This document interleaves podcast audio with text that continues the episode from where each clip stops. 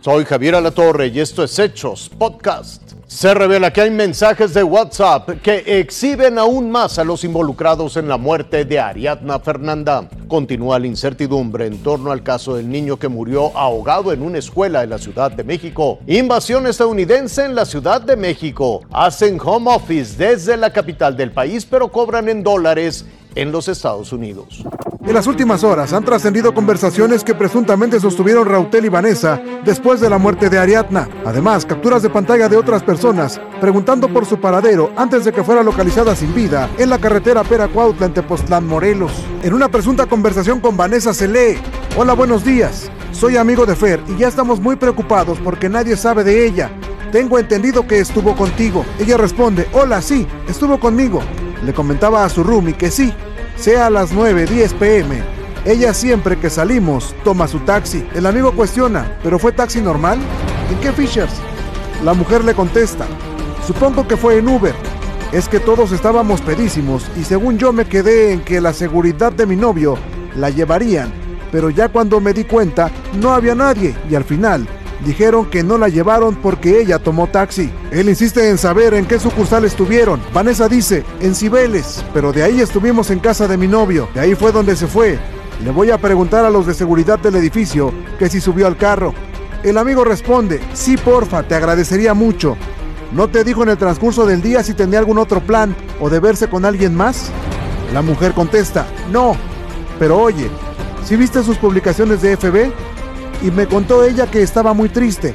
Más que pasarle algo, ¿no crees que fuera capaz ella misma de hacerse algo? Además está pendiente que la Fiscalía de Justicia Capitalina dé a conocer si ya comparecieron ante el Ministerio Público las tres personas que aparecen en los videos, específicamente los tres que estuvieron en el departamento de Rautel, pues su testimonio será clave para el esclarecimiento de este caso. Javier. Los restos de Abner Álvarez, el pequeño que perdió la vida al interior del Colegio Williams de la Ciudad de México, fueron cremados a petición de sus padres. Una presunta negligencia o descuido del personal del Colegio Williams de la alberca pudo haber provocado su muerte. Los videos de las cámaras de seguridad de esa área ya fueron entregados a la Fiscalía de Justicia de la Ciudad de México.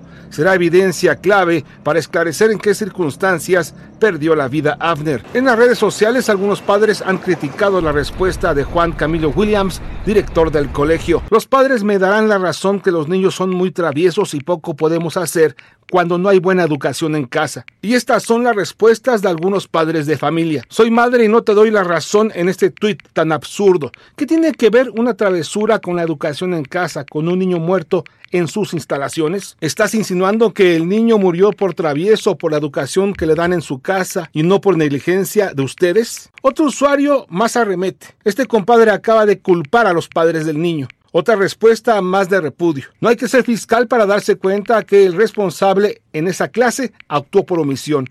En general califican la declaración como desafortunada. En un comunicado de prensa, el colegio informó a su comunidad un duelo de tres días, además de la suspensión de actividades durante ese periodo. Pero en realidad la Secretaría de Educación Pública ordenó la suspensión para revisar la actuación de las autoridades escolares. Por segundo día consecutivo, padres de familia se manifestaron frente al colegio Williams para exigir justicia. Es una situación tristísima que yo creo que a todos, a todos los que tenemos hijos nos duele y si no, de verdad es que no podría entenderlo. Tenemos roto el corazón. Y todas estamos realmente indignadas, conmocionadas por este hecho y, y sabemos que tenemos que hacer algo, o sea, definitivamente no es algo que, que podamos dejar pasar así.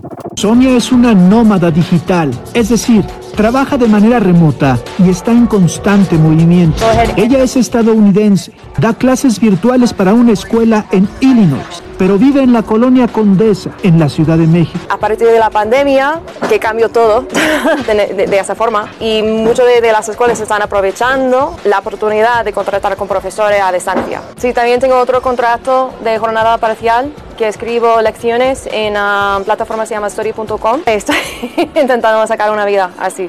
Esta mujer gana en dólares y gasta en pesos. Por esa misma razón, miles de extranjeros han decidido asentarse en colonias como esta, la Roma, la Narvarte o Polanco. En 2019, nuestro país otorgó 17.829 residencias a estadounidenses, pero en 2021 se llegó a una cifra récord se otorgaron 22.076 residencias, un aumento del 24%. Las ventajas son que obviamente entre más gente viene hay mayor eh, derrama económica, se ven beneficiados los restaurantes, se ven beneficiados todos los prestadores de servicios alrededor de esta zona. Y lo mismo está pasando con canadienses y europeos, como Luis de Dinamarca. Es abogada, trabaja para una empresa danesa y lleva casi dos años en México. Me pagan en, corona danesa, eh, es un muy buen sueldo como abogada y claro que aquí todo está mucho más barato que en mi país. Entonces aquí puedo hacer muchas más cosas. Yo puedo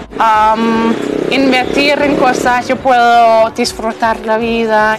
Pero aseguran el impacto de un poder adquisitivo mucho mayor en una determinada zona no siempre es positivo toda la gente que rentaba un departamento desde hace tiempo bajo niveles normales de, precio en pesos, pues resulta que les piden el departamento porque se lo van a incrementar más allá del 10-20% y es imposible para un local poder pagar eso.